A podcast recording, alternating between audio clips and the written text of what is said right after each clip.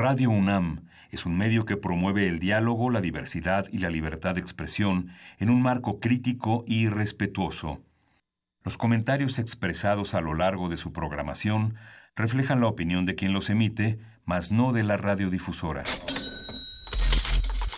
Consultorio Fiscal. María Concepción González de Chicago dice que hace 12 años Radio. presentó suspensión de actividad. Un programa de Radio UNAM Hay una PTU entonces que se determina. y de la Secretaría de Divulgación y Fomento Editorial de la Facultad de Contaduría y Administración. Si bien es cierto, estamos, hablando- estamos comentando todo lo que tiene que ver con la contabilidad. Tocaremos el tema de las deducciones personales, obviamente, porque no son tan fáciles de aplicar en realidad. Consultorio Fiscal. Radio. ¿Qué tal? Muy buenas tardes tengan todos ustedes y nuevamente bienvenidos a Consultorio Fiscal. El día de hoy vamos a tener un programa totalmente interesante para ustedes porque trata precisamente de el pecado del efectivo. Así es, al estilo telenovelesco, ¿no? Claro. El pecado de Oyuki, el pecado, no, este es el pecado del efectivo. ¿Qué pasa cuando usamos efectivo? ¿Por qué sería bueno? ¿Por qué no es malo? Tantos mitos. Por cierto, aquí nuestro invitado que estamos de mantener largos por dos motivos. Primero, por tenerlo aquí en cabina con nosotros y segundo, porque nos trae una sorpresa y una cortesía. Lo presento para que pueda pues aquí a desarrollar con nosotros el tema. Es el contador José de Jesús Milla Arufe.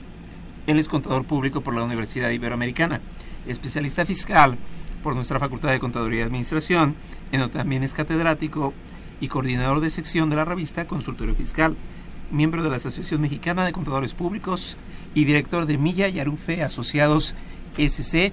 Jesús, bienvenido. No, como siempre es un placer estar aquí contigo, además con nuestros amigos de la UNAM y los cibernautas que quieran conectarse, ¿no?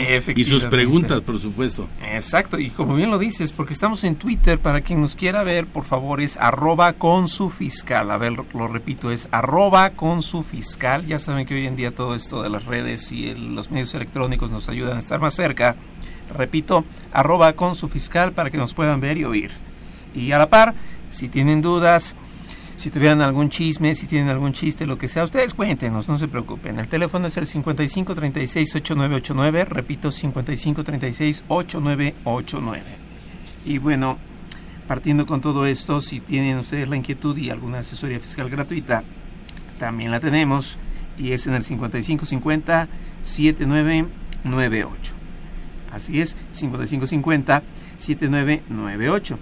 Y a continuación, pues te invitamos a que escuches la siguiente información. Llámanos, nos interesa tu opinión. Teléfonos en cabina 5536 8989. Lada 01800 5052 688.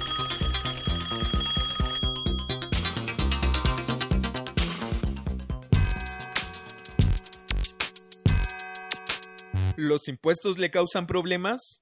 ¿Dolor de cabeza? Ay, ¿qué le puedo decir? ¿Problemas de estrés? ¿Malestar estomacal? Ay, ¿No puede dormir? ¿Cuenta ovejas hasta el infinito?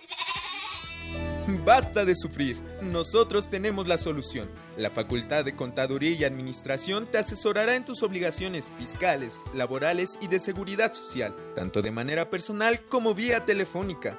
Así es, ya no te preocupes por tu declaración anual. El Departamento de Asesoría Fiscal Gratuita, que se encuentra en la División de Estudios de Posgrado, te ayudarán en lo que necesites. oh, qué bien. ¿Y qué tengo que hacer? Solo tienes que llamar al 5550 7998. Y no solo te atienden de manera personal o telefónica, también contamos con correo electrónico. Sí, escuchaste bien. Correo electrónico. Escribe a consultoriofiscal@fca.unam.mx. Con toda la ayuda que tendrás por parte de asesoría fiscal gratuita, tus malestares se irán al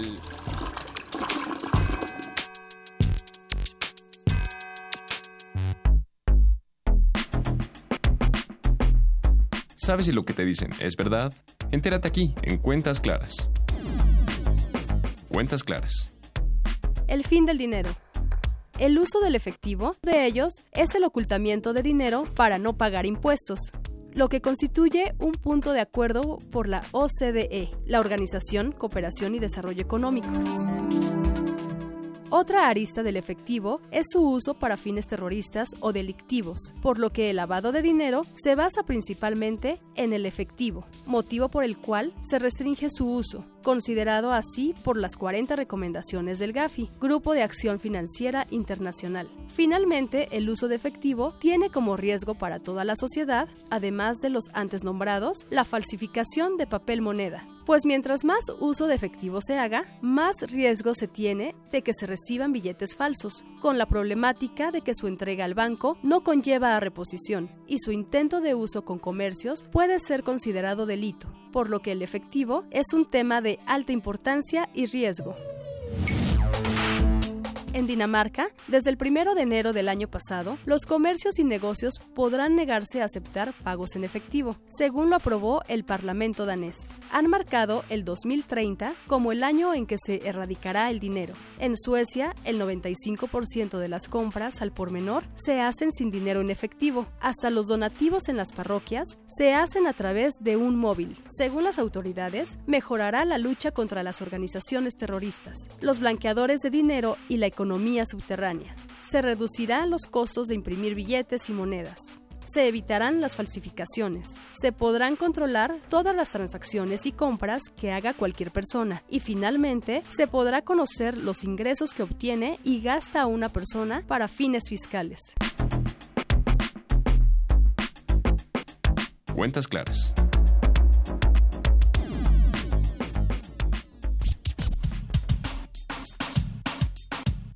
Consultorio Fiscal Radio. Muy bien, pues ya estamos de regreso. Yo me recuerdo de un grupo inglés, se llama Simply Red, y él tiene una canción que se llama Money is too tight to mention, como diciendo el dinero es muy estrecho para mencionarse. ¿Por qué es muy estrecho?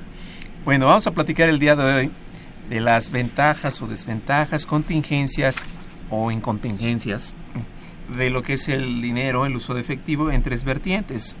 En la parte fiscal por el pago de impuestos, porque también atañe para los avisos o prohibiciones de operaciones por lavado de dinero, y porque también nos exponemos a que nos den un billetito falso, que es la falsificación de moneda, papel moneda. Entonces, pues bueno, todos estos puntos los vamos a tocar. Sin embargo, pues no sé, Jesús, tú cómo veas, ¿el efectivo es un mito, no es un mito? Y hablando de mitos, ¿qué novedades nos traes? No, bueno, es para nuestros amigos, es muy importante aquí el doctor Carlos Burgoa, que, bueno, es, es una persona muy respetada en cualquier medio donde él se presenta, hizo favor de convocarnos y el honor de convocarnos a varios maestros, abogados, que él consideró que, eran, pues no sé, capaces de poder realizar o de analizar lo que se llamó mitos fiscales y que hemos tenido varios programas mutuos en muchas en muchos foros. Y resulta que se aventó el tiro de juntar a varios maestros y hacer este libro de mitos fiscales. Este libro es muy importante y muy conveniente para contadores para, para empresarios que creen lo que no deben de creer y no deben de creer lo que creen. Entonces, aquí hay son pequeñas cápsulas que se pueden escoger según la inquietud que tú tengas, ¿no, Carlos? Así es, no tiene que seguirse un orden, simple y sencillamente mitos como cuáles. Nada, aquí está aquí está uno del lavado de dinero. Así Aquí está el del manejo en efectivo. Aquí está el del domicilio. La cuenta no fiscal, ¿no? la cuenta no fiscal, sí, es que esto se lo deposito a nombre de mi esposa y de mi hija y, así no pasa nada. Entonces, eh, hay muchas situaciones aquí que son desde el punto de vista contable y desde el punto de vista legal, ¿no? Así es. De hecho, hoy tenemos este regalos para ustedes. Si nos llaman, vamos a hacer esto. Fíjense muy bien, les platico breve. A la par de este libro, tenemos otro que quizás el tema de hoy no, no lo toca, pero con gusto lo tenemos en regalo, que se llama el test de proporcionalidad para cuando los derechos se ven disminuidos por razones públicas, como el hoy no circula, como la contabilidad electrónica. Entonces este libro lo vamos a vender, vamos a regalar, perdón, uno junto con otros dos de mitos fiscales, es decir, a los primeros tres que nos llamen La primera llamada se lleva mitos fiscales, la segunda llamada se llama mitos fiscales y la tercera llamada se lleva el libro de test de proporcionalidad. Y pues nada más que nos llamen, ¿no? Y nos dejen una A pregunta. nuestro teléfono, ¿no? Que es el 55 36 89 89. Así Los es. tres primeros, y de todas maneras, sigan llamando y má- márquenos sus dudas, ¿no? Claro, claro, independientemente del libro, desde luego yo sé que hay un interés importante y para ustedes es un regalo que les trae nuestro invitado del día de hoy y bueno, pues este el efectivo a veces se nombra en la ley como con diversas aristas, yo me lo digo por el artículo 16 de la ley del ISR que señala que los ingresos se pueden percibir en bienes, en efectivo, bueno, no es ese efectivo. Nos referimos a la morralla y al billete, ¿no? Mm, Sí. O sea, al, al, como decía un amigo, a la piel de rana, ¿no? O sea, Sí, chachas. lo que pasa es que fíjate que ese efectivo, cuando, cuando nos vamos al derecho federal común relacionado que es efectivo, la verdad caemos en, en dinero de curso corriente, ¿no? Y no el que fue dinero, porque entonces ya serían bienes, como seríamos Ah, o etcétera, ¿no? Aquí, al momento de que eh, la autoridad eh, le pone una serie de cortapisas y de alguna forma sataniza el uso de efectivo, que aparte no va a desaparecer, por supuesto que no, porque todos los países tienen Moneda. su forma de, de- de la moneda, ¿no? Y las características y las leyes que lo hacen. Lo que sí es que fiscalmente, Carlos, amigos, es que eh, la obligación de contribuir desde el punto de vista constitucional, obviamente es pagar la contribución. Y esa contribución, o sea, ese ingreso lo podemos, como tú bien lo dijiste, pues por esos conceptos, ¿no? En, efectivo, en bienes, servicio, en crédito o de cualquier otro tipo, ¿no? Entonces, si nos, si nos dirigimos directamente al- a lo que es el efectivo, es que es muy difícil que la autoridad lo controle para que pague la contribución, ¿no? Así es. Y eso es paradójico, ¿no? Porque el dinero como tal se hizo para circular. De hecho, por ahí los que piensan en el desarrollo humano dicen que el que acapara dinero pierde porque se hizo para circular. Claro. Y si se hizo para circular, lo restringen y se ve mal que yo pague, por ejemplo, mis gastos en efectivo, ya que arriba de dos mil pesos me lo piden ya a través de transferencias. Para poder deducir o acreditar en su caso, ¿no? Porque un efecto de forma me viene a transgredir el resultado fiscal. Ahora, si soy RIF, pues es arriba de 5 mil. Así es. Pero el efectivo como que no lo ve muy bien la gente. Bueno, no, yo creo que... La gente yo, fiscal. la no, yo creo que eh, eh, si, si nos ponemos nosotros en estricto sentido y como buenos ciudadanos, no importa eh, el resultado del manejo del dinero, pues tenemos obligación de contribuir porque es, co- es como un, son como unos padres de familia que para darnos salud, para darnos comida, para darnos vestido, pues se necesita un ingreso, ¿no? Y tenemos que contribuir para ese, para ese gasto público. Ahora, eh, el problema del, del efectivo o el problema de esta situación se ve muy claro y al final con la discrepancia fiscal. Y la discrepancia fiscal es positiva o negativa. Positiva si tú recibes un ingreso, negativa si me dice Carlos, ¿te acuerdas de los 10 mil pesos a propósito que me prestaste? Dices, ya no me los pagues. Bueno, la condonación, quita o remisión de deuda es, es, es un ingreso, ¿no? Así es, porque ya me lo comí. Ya, ya, entonces la situación es, me prestó Carlos dinero, ¿ok? Yo ya, yo ya informé que Carlos me prestó dinero y el problema está que dice la autoridad, Carlos, enséñame tu declaración anual, de dónde salió el dinero, el origen del dinero. A ver si se declaró todo. Claro, sí se declaró, decla- absolutamente todo. Entonces, eh, está un poco satanizado porque le pone una serie de cortapisas y una serie de situaciones que aunque estén en ley, bueno, ya nos meteremos a lo que es las actividades de, vulnerables de la ley lavado de dinero, lo que se conoce con la ley lavado de dinero. Pero en, estrict- en estricto sentido, de verdad no deberíamos de, de, de, sentirnos tan satanizados solamente con el caso de que sea el único fin para no el único fin para no pagar impuestos, ¿no? Exacto. El, el, efectivo entonces tiene el riesgo de que como es un efecto de circulación constante y dado que es papel moneda que no va eh, nominativo, sino que pues simplemente es al que al portador al lo portador, dice. Cualquiera que ustedes que nos escuchan quieran leer con detalle un billete porque pues, muchas veces no tenemos el tiempo, dice el Banco de México pagará y paz como tal al que lo traiga. Así es. Entonces su riesgo es que se mueve tan rápido y como se tiene en la mano, no es tan fácil de que se fiscalice y se presta a que no se pague el impuesto, pero el dinero no es malo. No, al contrario. Por favor, dos bueno. costales de billetes no nos caerían mal aquí a nosotros. Así y nosotros es. nos encargamos de pagar la contribución, porque de ahí mismo tendría que salir pues, la, la, el pago de los impuestos, ¿no? Ok, entonces el efectivo tiene una serie de controles que establecen las leyes, y desde luego para facultades de autoridades. Y bueno, platicábamos que una de las tantas admoniciones es que si yo quiero pagar deducciones o quiero hacer deducciones válidas, es porque arriba de 2.000 o 5.000 en el caso específico del RIF, se necesita hacer por transferencia, cheques, tarjetas, etcétera. Cualquier otro medio controlable por la autoridad. Perfecto, perfecto. A ver, Jesús, ¿te parece si voy platicando y tú nos desarrollas? Por supuesto, lo vamos, lo vamos lo comentando. A ver, vamos a pensar en este primero.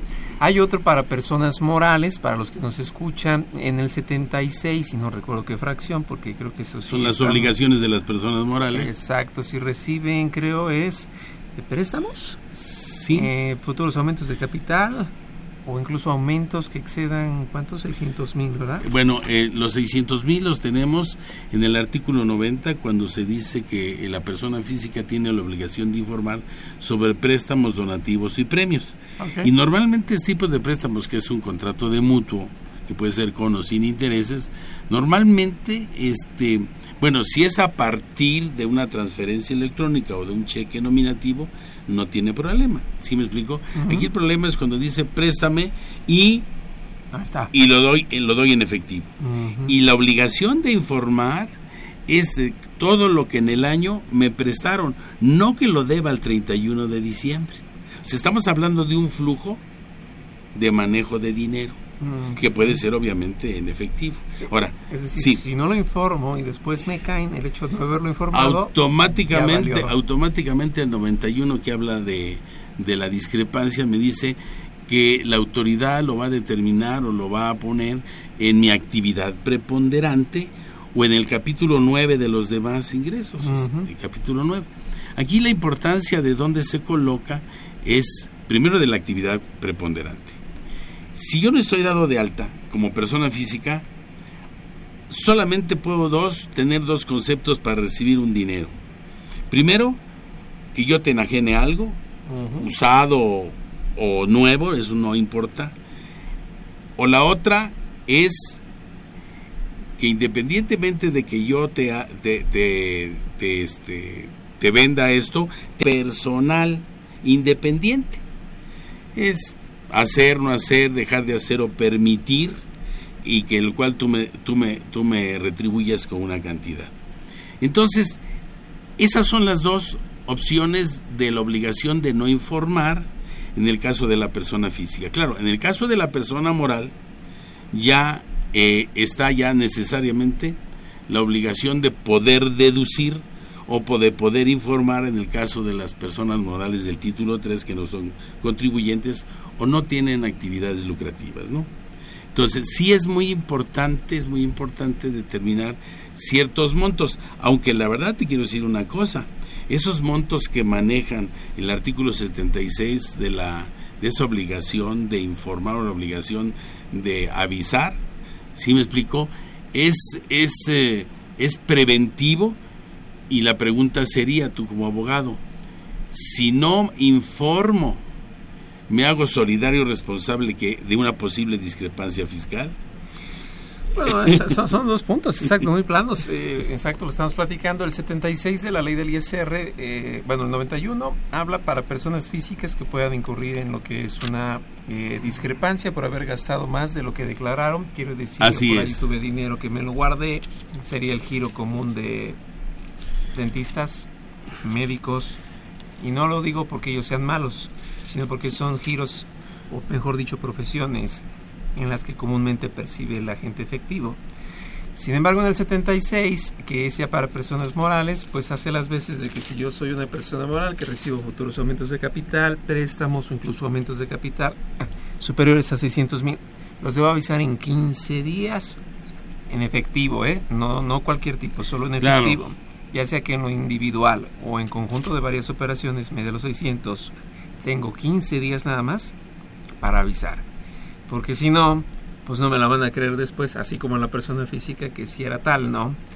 Estos esquemas luego se vienen a revolver con una práctica superior y no sé tú qué opines cuando todo mundo eh, en el día a día se dice, si quiere factura, es más el IVA.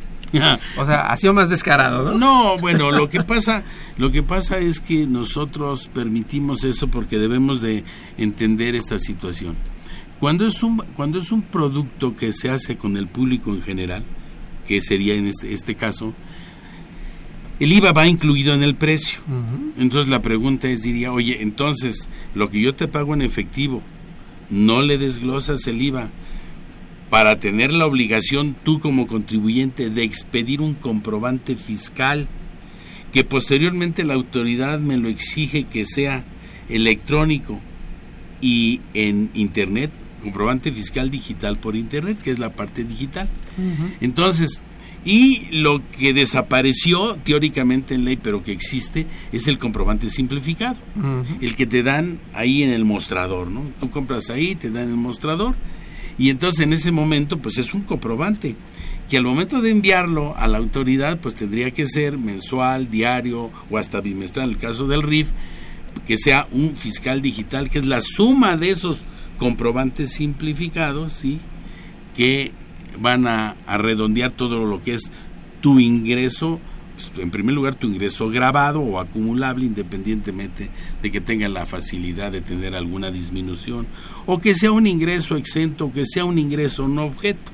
Aquí lo importante es aviso si lo declaro y si ya lo declaré, preguntarle al, al que fue a pagar o al que prestó de dónde sacaste el dinero porque es el origen del dinero, ¿no?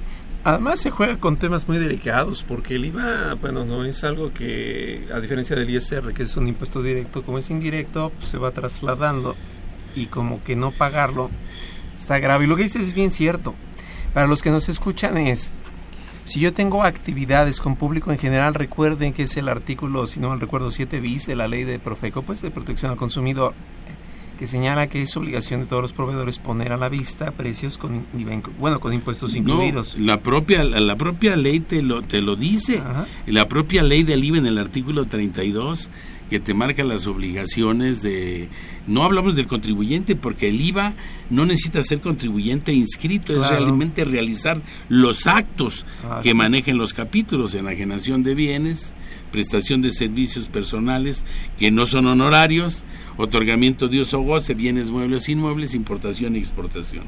En ese momento, y partiendo de la base, eh, amigos, Carlos, de que vamos a partir de la base que todo causa IVA, menos lo exento y lo no objeto.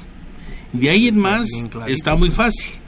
Eh, no está, obviamente no es tan fácil porque eh, la ley emite reglas, emite misceláneas, emite reglamento, para circunscribir lo que él considera en un momento un acto, ¿no?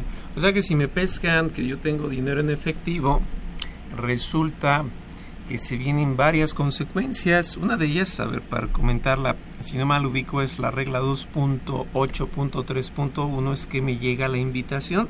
Así es. Y me dice, oye, ¿qué crees? Que el banco me ha reportado que tienes todos estos depósitos y pues como que yo no he visto el pago, entonces de cuates pues puedes hacer ahorita el pago, por ahí lo traen flexibilidades y sin multa, porque es invitación y uno se pregunta, ¿Y de dónde salió el chismoso banco a decírselos? Bueno, hay una obligación, ¿no? Exactamente. Ese famoso IDE que supuestamente se abrogó, pues realmente se fue a las obligaciones bancarias, ¿no? Así es, así es. Para todos los que nos escuchan, si tuvieran la duda de dónde está, digo, porque ahorita nos empiezan a llegar preguntas, es el artículo 55, fracción cuarta de la ley del ISR, que dice que se debe enviar Pues a más tardar a final del año, pero creo que por resolución miscelánea es el día 10 de cada mes que se Sí, los van anticipando. sí, además, si hablamos del 55 del código, si es que estás hablando del código, son las operaciones, es, es el que es eh, el artículo que es un péndulo para la discrepancia fiscal, que es donde te comprueba que sí recibiste el dinero, ¿no? Sí, porque, porque una cosa es que te presuma y otra cosa es que te compruebe. En el mundo de las personas físicas, el artículo 91 dice que se compruebe. Y en el artículo 55 al 62 del código nos habla de la posibilidad que tiene la autoridad de presumir la utilidad fiscal, los rendimientos del título 3, el valor de sus actos o actividades activos por los cuales se debe de pagar contribuciones. Entonces tenemos aquí, en el caso de las personas físicas, que para todos los capítulos, menos para el 2, la presuntiva está en el artículo 91. Y para la persona física del capítulo 2, actividades empresariales y profesionales, te habla de el artículo 55 al 62. La facilidad que se tiene es que si yo tengo una actividad empresarial y me presumen el ingreso, pues resulta que el código me dice que si vas a determinar la utilidad, apliques un por ciento, o sea, ya por ende me da cómo determino la utilidad. Entonces, esas, esos avisos de, invitación, eh, Carlos, amigos, es muy importante medirlos, porque si vienen de una actividad empresarial, pues muy bien, a lo mejor eso que tengo que pagar no lo tengo que pagar, porque nadie, la verdad es que no sabemos cómo la autoridad maneja esa situación. Vamos a hablar de que me, mi, un millón de pesos. Bueno, pues ese millón de pesos resulta que en principio, forma genérica, hay un 20% que es el que se determina para la utilidad fiscal. Entonces la base grabable son 200. ¿De acuerdo? Entonces no es lo mismo que si me voy al artículo 152, en el caso de personas físicas, y veo 200 con relación a lo que me están cobrando. Lo que se me hace falta de seguridad jurídica es, oye, ¿y el IVA? ¿Qué me lo vas a perdonar o me lo vas a Ah, cobrar después? Y la actualización, el artículo 38-39 del IVA, ¿no? Así es que dice que... Porque no pensaría que en estos casos ya está de alguna forma incluido el IVA en el depósito y les dice el fisco, no, chaparrito, creo que es el 39 de la ley, te faltó esto, masiva por andar siendo pesadito. Y, y fíjate que es masiva, que también la autoridad se excede. Porque si el acto que estoy, eh, que estoy realizando lleva IVA, el IVA va incluido en el precio. En teoría Entonces, en estricto sentido, ni modo que me digas que me encuentras, me encuentras un millón de pesos de discrepancia y aparte tengo que pagar el IVA porque no lo trasladé. El traslado está intrínseco en, en- en la operación, no sé Pues, lo que si pienses. te das ¿no? cuenta, y ahí hace clic con la práctica esta de que si lo quieres sin IVA, así en efectivo, y si lo- me lo vas a pagar este, en la cuenta bancaria, entonces te lo tengo que cobrar el IVA. El mensaje es muy claro, no vamos a pagar el impuesto. Pero bueno, vamos a ir rápido a una pausa y regresamos para seguir hablando del tema. Llámanos, nos interesa tu opinión. Teléfonos en cabina 5536 8989. Lada 01800 5052 688.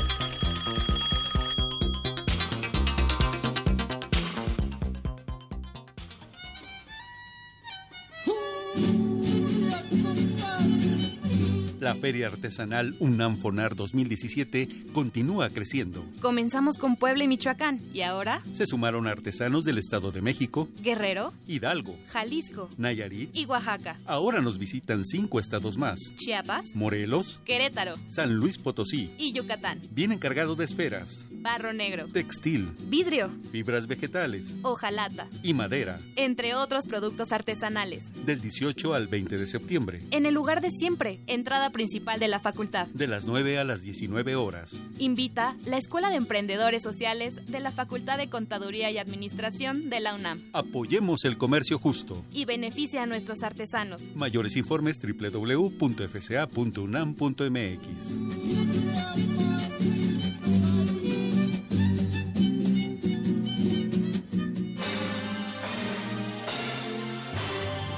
Impuesto en la historia.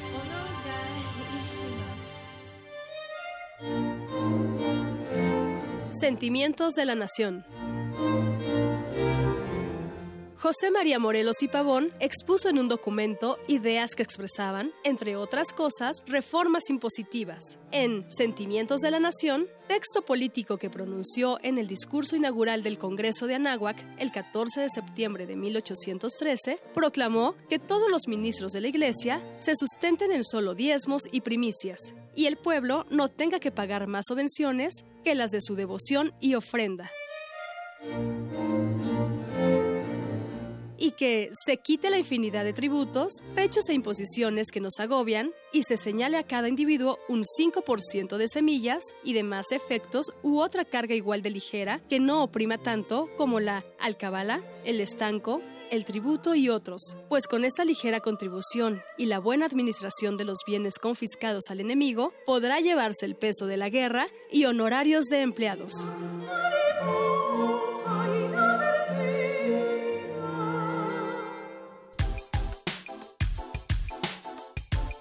Impuesto en la historia.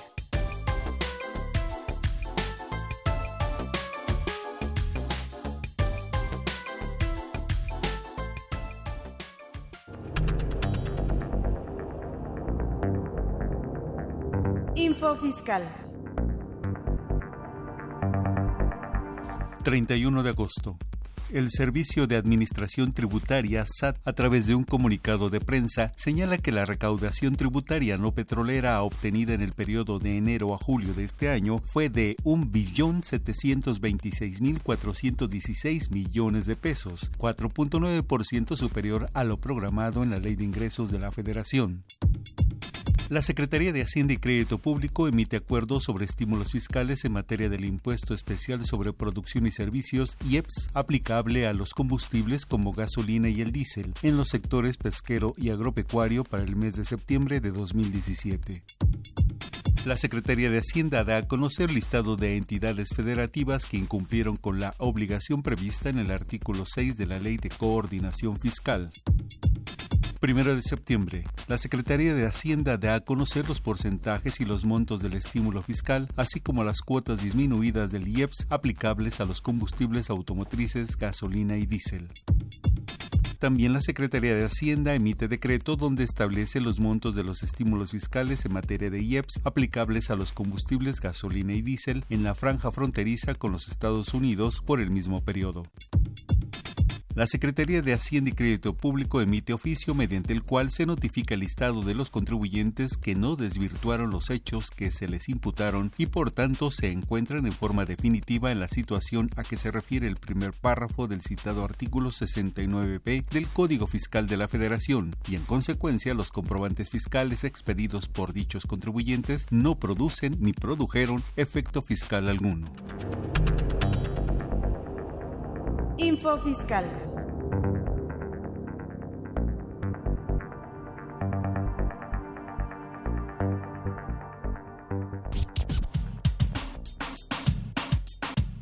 Consultorio Fiscal Radio. Ok, pues estamos de regreso. Ya salieron los libros. Ángel Cruz Vidal, Jaime Alcántara Silva y María del Socorro García ya tienen su libro. Lo único que tienen que hacer es pasar a la facultad, al departamento de medios audiovisuales, que está en el primer piso, entre el edificio A y B, hasta el fondo. Por la entrada principal, exactamente. ahí es por donde nos lo vamos a encontrar. Bueno, yo les repito, el departamento de medios audiovisuales, primer piso, entre el edificio A y B, al fondo, ahí nosotros les vamos a tener sus libros y tenemos ya algunas preguntas. Bueno, David nos hace una pregunta, que ¿en dónde se puede adquirir el libro? Bueno, el libro se puede adquirir obviamente en Do Fiscal, Ajá. ¿de acuerdo?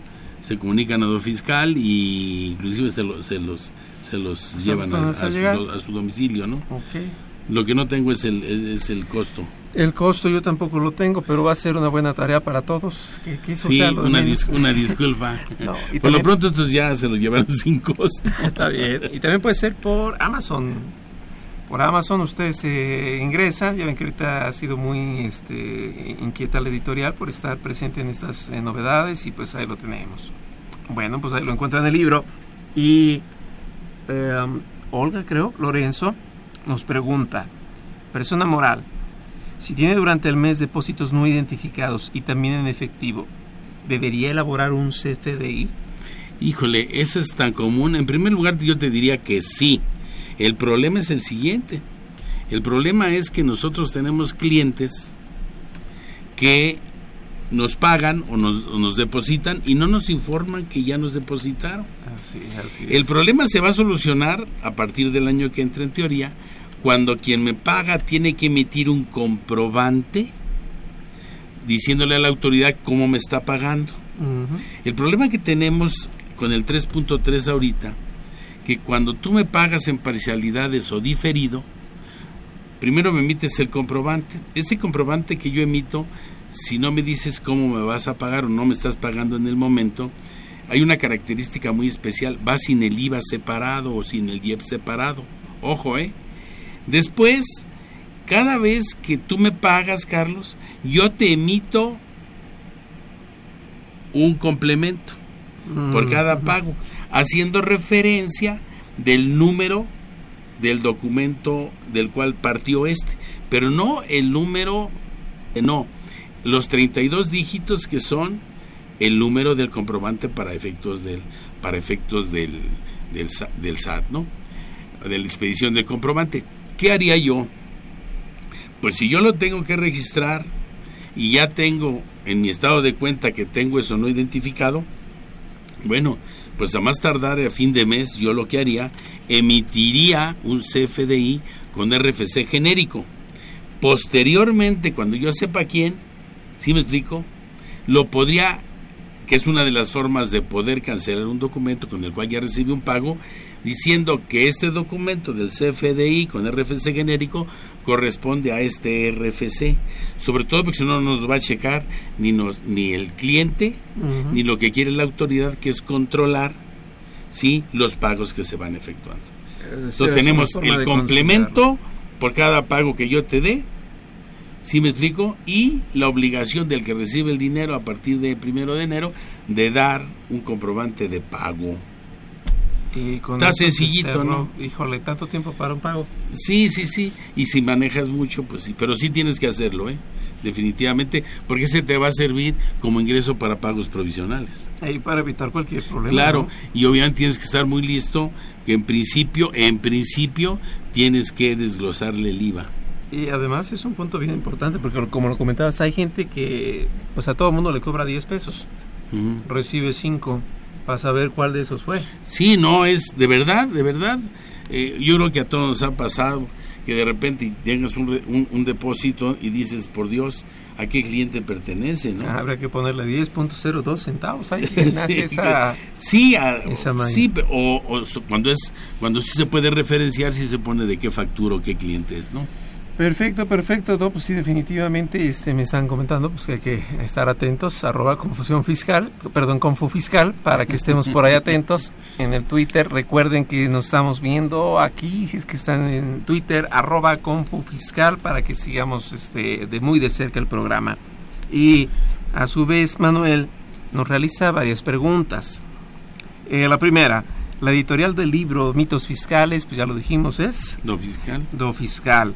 ¿Dónde encuentro el fundamento para elaborar comprobante fiscal simplificado? No, no, realmente no lo hay, se lo encontramos en las reglas misceláneas, eh, son las son las 3.8 que son las que se refiere al comprobante, ¿sí?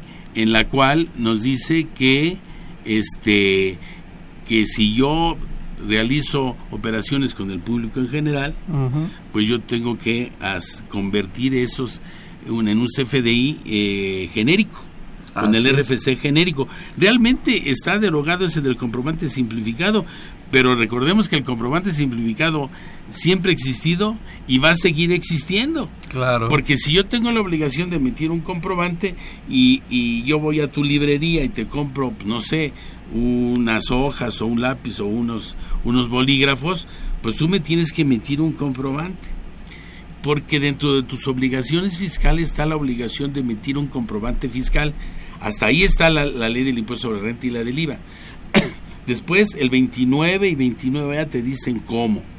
Aquí es importantísimo, importantísimo, que si hay un pedido, ese ya es un comprobante fiscal, hay mucho cuidado, ¿eh?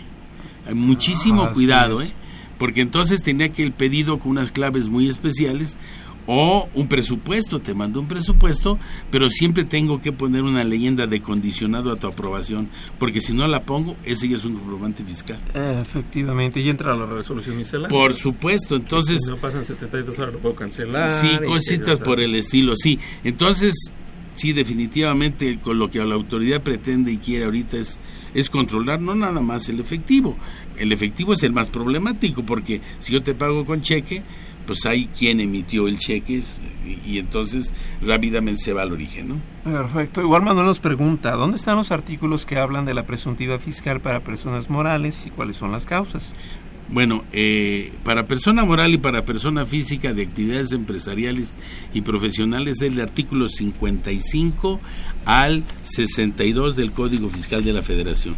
Ujú. que ahí me, ahí me establece la posibilidad que tiene la autoridad de presumirme la utilidad fiscal o el remanente del título 3. Perfecto. ¿Y las causales cuáles serían? Las causales no, pues tendríamos que irnos al artículo 50, al artículo 59, en la cual te da 12 causales. Infinidad. La más Infinidad. común es que haya depósitos en cuentas bancarias que no correspondan a los registros de contabilidad. Es la más común. Y además déjenme decirles una cosa a propósito de que estén debidamente contemplados en tu contabilidad. Y eso debidamente, jóvenes, amigos, ¿qué problema es eso de debidamente? Porque el, el- el debidamente es al amigo el cumplimiento de la ley y al enemigo el estricto cumplimiento, porque Sí, se convierte claro. en muy subjetivo. ¿Sí me explico? ¿Cuáles son las normas de información financiera? Ahora, todo mundo las maneja y las conoce, porque esto de esta obligación es para todos, los Así es. grandotototes y los pequeños, ¿no? Como el comercial, así es. Pregunta igual Manuel Salazar, quien paga tiene que emitir comprobante para 2018. ¿Dónde está el fundamento? Bueno, pues el fundamento legal están en las reglas del 3.3 y están en el están en un transitorio de febrero, de diciembre del año pasado y febrero. Desconozco ahorita la fecha, pero está en transitorio es la obliga esa obligación. ¿eh? Es que la verdad yo pienso que era el único eslabón que faltaba. ¿Y sabes cuál es la sabes cuál es el verdadera la verdadera situación de cuando ya le digo a la autoridad ya le pagué? En ese momento la autoridad cuando salga ese ya sabe exactamente el IVA. Exactamente ya sabe el IVA. ¿no? Seguro que ese Salvo más- que te pague con cheque y y ese cheque esté condicionado, o sea, el endoso esté condicionado, porque si manejamos los endosos es en propiedad, es en garantía y es en procuración al cobro. Entonces, si sale en procuración al cobro, aparte la autoridad tiene que checar cuándo efectivamente al que se le endosé en procuración al cobro me dio el dinero. Eso está en el 1B del- de, de lo que es eh, lo que es el IVA y estuvo en el YETU. Donde el YETU Ah, sí, estuvo. por años, que era el artículo 3, fracción cuarta. Sí, por supuesto. Y eso pasaba inadvertido, ¿no? Y hay, bueno, hay infinidad de formas de pago. eh, cuando el acreedor queda satisfecho, ya nos podemos platicar dos o tres Sí, programas, ¿no? Nos pasaremos todo un mes. Ok. Sí. Ahora, el efectivo tiene una característica muy importante y es que no solo atiende a los fines fiscales, ahí es donde se empieza a mezclar un poco el tema. También la ley de lavado de dinero dice algo del efectivo, creo que restringe su uso, ¿cierto? Sí, no, bueno, yo creo que yo no lo tomaría como que restringe, yo creo que es la obligación de informar si a mí me estás dando efectivo y a partir de la operación que marque el artículo 17 de la ley Los federal que para la ley federal para la prevención e identificación de recursos de procedencia ilícita y contra el narcotráfico Ah, que hay que es. respirar para decirlo, conocido como lavado de dinero, que te da montos, primero montos que a partir de ese monto, según esta ley, no Se- pasa nada. Se identifica al cliente Sí, nada na- más. y luego hay otro donde tengo que guardar toda la documentación. Y hay otro que aparte tengo que Mandar el aviso. informar el aviso de quién me está pagando. ¿no? Ah, sí, es el día 17. Y esto es para efectivo, para pago con tarjeta Claro, y pago con Pero cheque. vaya, no tiene ningún conflicto. Imagínate que yo que yo tengo eh, en un mercado, que es- obviamente esos no, no pagan, en un mercado recibo puro efectivo.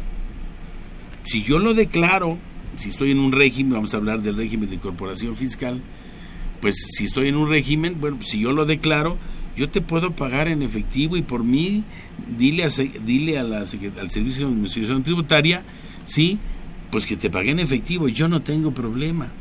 Entonces yo no digo que lo restringe, lo que pasa es que lo controla. Y lo controla el banco, lo controla en este caso todos los que están sujetos del 17. Para actividad vulnerable, exacto, lo da. Y luego por ahí el 32 dice que pues no se puede vender cierto tipo de productos o dar ciertos servicios hasta por cerrar las cantidades, porque están salarios mínimos hoy en día aún más. Eh, arriba de, por poner un ejemplo, 200 mil pesos. Es decir, si yo voy a comprar un auto y lo quisiera comprar, el auto vale sin impuestos, desde luego, unos 300 mil. Eh, no me lo venden si llevo la maleta con billetes. No obstante, puedo ir al banco, lo deposito y ahora sí hago la operación por transferencia y entonces dan el aviso. Pero está prohibida cierta cantidad de efectivo. Sí, la restringe con relación al volumen, pero en realidad te quiero decir una cosa, ¿eh? O sea, yo no tengo problema Imagínate que te digo, yo voy a comprar este auto y traigo 200 mil pesos, la libro. Te lo dejo como, como, como un anticipo o a cuenta del auto. Y llega después y te doy los 400 entrantes. Entonces dice en ese momento, sabes que no te, lo, no te puedo aceptarla, no te puedo vender el auto. ¿Por qué? Porque no aceptación, no espérame tantito. Bueno, ve al banco, saca un cheque de caja que no te lo están aceptando, tiene que ser transferencia. ¿eh? Sobre todo si es un auto nuevo. ¿eh? Sí, no, no, se, empieza, se agavillan muchas cosas. Vamos a ir rápido a una pausa. Recuerden, estamos en Twitter, arroba con su fiscal. Vamos a pausa y regresamos. Llámanos, nos interesa tu opinión. Teléfonos en cabina 5536 8989. Lada 01800 5052 688.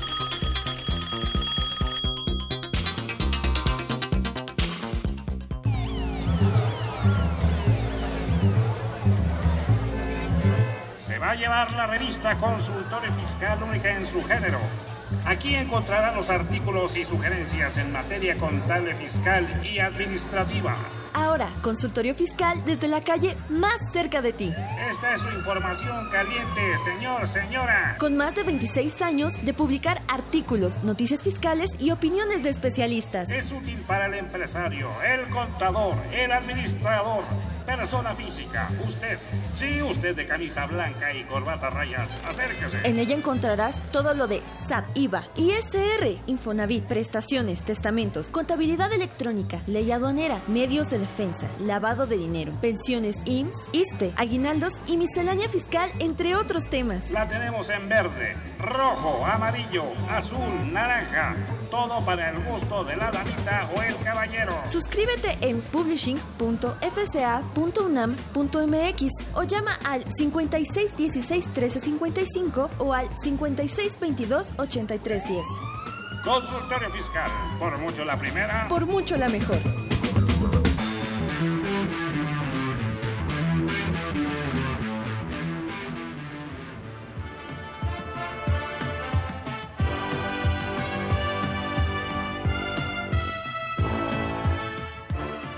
Tiempos prehistóricos, con Tad y Billy tienen la siguiente charla.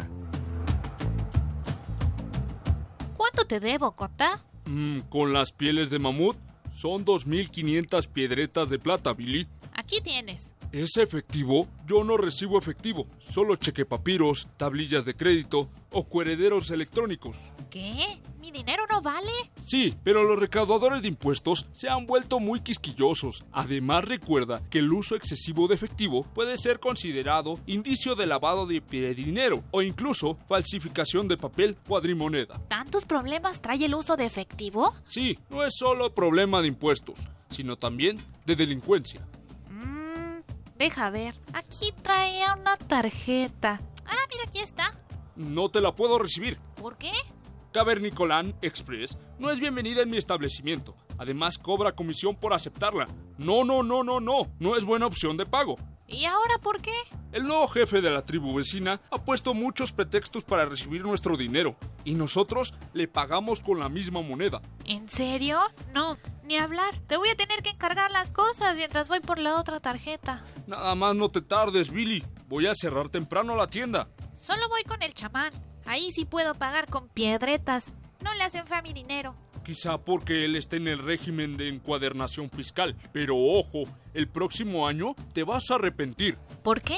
Las deducciones personales solo las puedes ejercer si las pagas con tu tarjeta de crédito o transferencia, etc. Y siempre que las piedretas salgan de la cuenta que tengas a tu nombre. Entonces, ¿ya no valen las piedretas? ¿Qué te puedo decir? La comunidad avanza tanto que ni tú ni yo nos podemos dar abasto para lidiar con las reglas que ponen a cada rato. ¿Qué pasará cuando llegue la civilización? Todos querrán hacer compras y transacciones desde sus casas. ¡Qué horror! Quizá para cuando llegue la civilización habrá güeros copetudos que además quieran renegociar tratados con las comunidades vecinas. O quizá jugadores de fútbol que se vean involucrados en escándalos de lavado de piedretas. Pues no es muy lejos de lo que hoy en día pasa. Ya ves que el nuevo jefe de la tribu vecina está poniendo pretextos para recibir nuestras piedretas. ¿Quién sabe? Mientras no los enlisten como gente que finge operaciones, ya estamos del otro lado.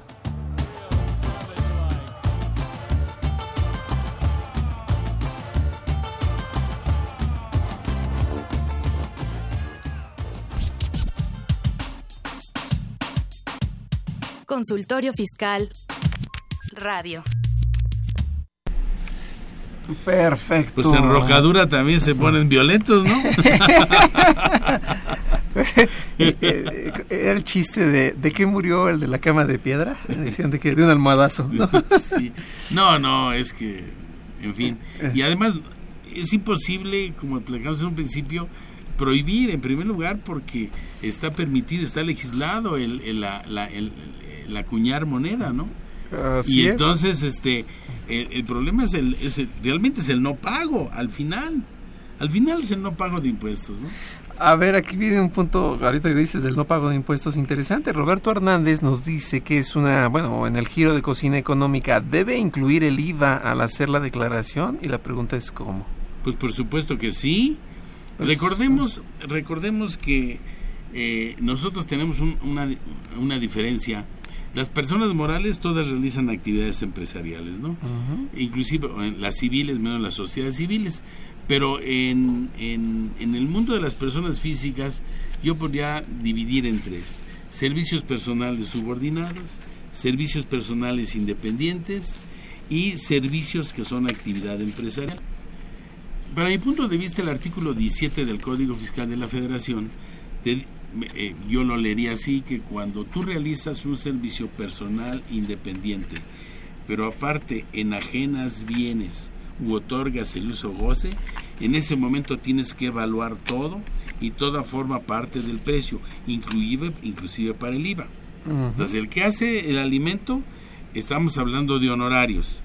La venta de los jitomates y la carne, ya te estás enajenando y estás otorgando en uso goce temporal de bienes la mesa donde tú estás sentando y te están sirviendo. Entonces, es muy importante, es muy importante, obviamente, que ese servicio que va incluido con la enajenación de bienes, eso se convierte en una actividad empresarial. Además de que el alimento ya está procesado, es decir, no está en estado natural crudo. Exacto. Ya se Bueno, cocinó. precisamente, eh, precisamente el, el que lo cocinó está haciendo un trabajo personal independiente que al unirlo automáticamente Da toda esa actividad empresarial y causa el IVA, como en el caso de los hospitales con las medicinas ¿no? y otros y otros más. ¿no? La base para Roberto que nos escuche es el artículo 18 de la ley del IVA y pues yo creo que ahí está la respuesta en automático para que no, no haya mayores problemas. Fíjense, si quieren ustedes la base del IVA para cualquiera, todo lo que además se cobre o cargue por intereses, este, castigos, absolutamente todo se suma. Híjole, está, está interesante. Luego nos pregunta por acá Manuel Salazar, ¿quien paga un servicio o producto solo está obligado a hacer el pago o tiene que emitir comprobante? Esto es con base a la reforma 2018. No, no, no, acuérdate, tú recibes un pago y si en ese momento recibes el pago, ya emites el CFDI y la forma del pago. Cuando no sabes con qué te van a pagar, emites el comprobante y pones el pago por definir y después cada vez que te paguen es un complemento del documento primo, o sea, de donde viene en la primera operación. Okay. Entonces, en ese momento me están pagando y ya sé cómo me van a pagar. En ese momento eh, eh, pido un comprobante y digo cómo van a pagar y ya no hay complementos. El chiste es que se adeude información. De acuerdo. Si me pagas en parcialidades o diferido, que es cuando yo te emito el comprobante, o sea, eh, salvo que salvo que es que tenga otras condiciones como son al pago, eh, eh, en el mundo de las personas físicas y la prestación de servicios, me dice el propio artículo 29A, fracción séptima, el inciso A, me dice que no hay pago en parcialidades en el mundo de la prestación de servicios y actividades empresariales de las personas físicas. Pues sí, lo que pasa es que si yo no te emito mi comprobante para que para que este, te vayas al, departamento de tesorería y se programa mi pago, no me vas a pagar. entonces ahí tenemos un problema. Ya emití el comprobante y entonces pues automáticamente pensaría la autoridad eso. Entonces, ¿qué tengo que hacer cuando tú me pagas? Emitir un complemento para decir cómo me estás pagando y tú le vas a avisar a la autoridad cómo le estás pagando a Jesús. Órale, o sea que esto se va a cerrar tanto como lo que pero no, pero la pregunta es ¿cuántas empresas tienen la capacidad de, de generar todo eso administrativamente? Yo pienso que el 95% de los contribuyentes en territorio nacional no tienen esa capacidad. No, no, no, no. Se descuidan mucho los controles y pienso que es un punto en el que se debe poner mucha atención porque si no las consecuencias son desde tipos de créditos a deudos fiscales hasta lavado de dinero. Sí, sí, sí, es un verdadero conflicto, ¿no? Ah, caramba, hay de todo. Bueno, eh, finalmente nos dice Rodrigo, estamos casi llegando al final, que el libro en donde se consigue, dónde lo consigo, ya habíamos platicado que podría ser directamente, ¿no? Con la editorial. Así, así es. O en Amazon. En Amazon. Que es una, una, una, una tercería de, de servicios y, bienes, ¿no? Sí, bueno, nos pregunta el teléfono de dónde lo puede adquirir. La verdad no lo tengo a la mano. Recordemos que la editorial es Thompson Reuters, do fiscal. Y esto, pues un libro que a mí me dio mucho gusto participar porque además fue con el cúmulo de amigos, grandes profesionistas, todos ellos, y bueno, pues practicantes de calidad en donde cada uno fundadamente desmiente los mitos y dice el por qué sí, el por qué no eh, como el, con el reporte vial, por aquí sí, por dónde, ¿no? Claro, fíjate que aquí en el libro está el conmutador 53 51 9500 y larga distancia sin costo 01800 239 47 Insurgente Sur 800, piso 14, Colonia del Valle. Excelente. Y la verdad es que es un libro que no se tiene que leer en orden, no tiene que seguirse rigurosamente capítulo por capítulo. Todo el mundo escribió que sí es cierto que al pagar en efectivo no pago impuestos, que sí es cierto que debo depositar en la cuenta no fiscal y ya la libré, que si la ley de lavado de dinero se hizo para pagar impuestos. y la verdad es que quien lo hizo este todos, todos. Participan magistrados, este, quienes en su momento redactaron leyes y bueno, pues ojalá nos lo Además, aquí está, aquí está la persona que intervino y que hizo la ley federal para la prevención lavado de dinero. Ah, así la hizo desde su inicio, ¿verdad? Ahí fue a Francia y en París el doctor em, Ramón Cabrera León a quien mandamos un saludo. Y mucha gente nos pide saludos. La contadora Araceli, señor, nos pide saludos también. todo el mundo nos pide saludos. a nuestros amigos. A nuestros amigos también de SAA de Profeco, que también por ahí luego nos reunimos a veces para compartir impresiones. Y bueno, pues ya estamos aquí prácticamente al final. Eh, recuerden que este tema lo vamos a tratar mañana en lo que es televisión. Eh, nos pueden ver también por internet en Mirador, eh, ¿cómo se llama? Mirador Universitario, es la, es la, la liga. De momento, pues no me queda nada más que agradecerte, Jesús, haber estado por aquí con nosotros. Como siempre, es un placer tomar una, una charla, no de café, de agüita. De agüita, ahorita que estamos a buen tiempo. Y bueno, pues los vemos mañana. En la siguiente semana seguiremos tratando nuevos temas. Y de momento, pues eh, agradecemos, desde luego, esto fue una producción de Radio UNAM. En los controles estuvo Socorro Montes. En la producción por parte de la Secretaría de Divulgación y Fomento Editorial de la Facultad de Contaduría y Administración. Ahí va. De Tuljara. Juan Flandes, Salma Villegas, Tania Linares, Miriam Alejandra Jiménez, Edgar López, Diana Flores y Alejandro Rubalcaba Vargas, quienes lo hacen con muchísimo gusto y les agradecemos esto. La Facultad de Contaduría y Administración agradece a los conductores e invitados de este programa quienes participan de forma honoraria. La opinión expresada por ellos durante la transmisión del mismo refleja únicamente su postura personal y no precisamente la de la institución. Y bueno, traigo un poco de efectivo, ¿te parece si vamos a comerlo mejor, no? Me parece bien y pedimos por favor un comprobante fiscal. Y así dejamos la propina. El sábado es en TV UNAM, ¿no? En TV UNAM, así es. Mañana Mirador Universitario a las 9, sábado a las 9 TV UNAM. Y nos vemos la siguiente semana. Que tengan excelente tarde y buen provecho. Hasta Gracias. luego. Consultorio Fiscal. Un programa de Radio UNAM y de la Secretaría de Divulgación y Fomento Editorial de la Facultad de Contaduría y Administración. Consultorio Fiscal Radio.